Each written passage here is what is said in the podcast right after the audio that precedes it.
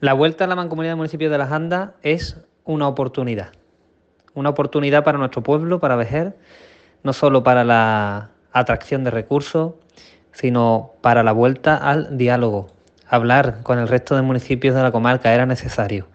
Estamos muy contentos porque hemos encontrado a un presidente, Javier Rodríguez, con total predisposición, con muchísimas ganas, con muchísima ilusión y por supuesto este pueblo ha venido con ganas de aportar a toda la comarca de las Andas.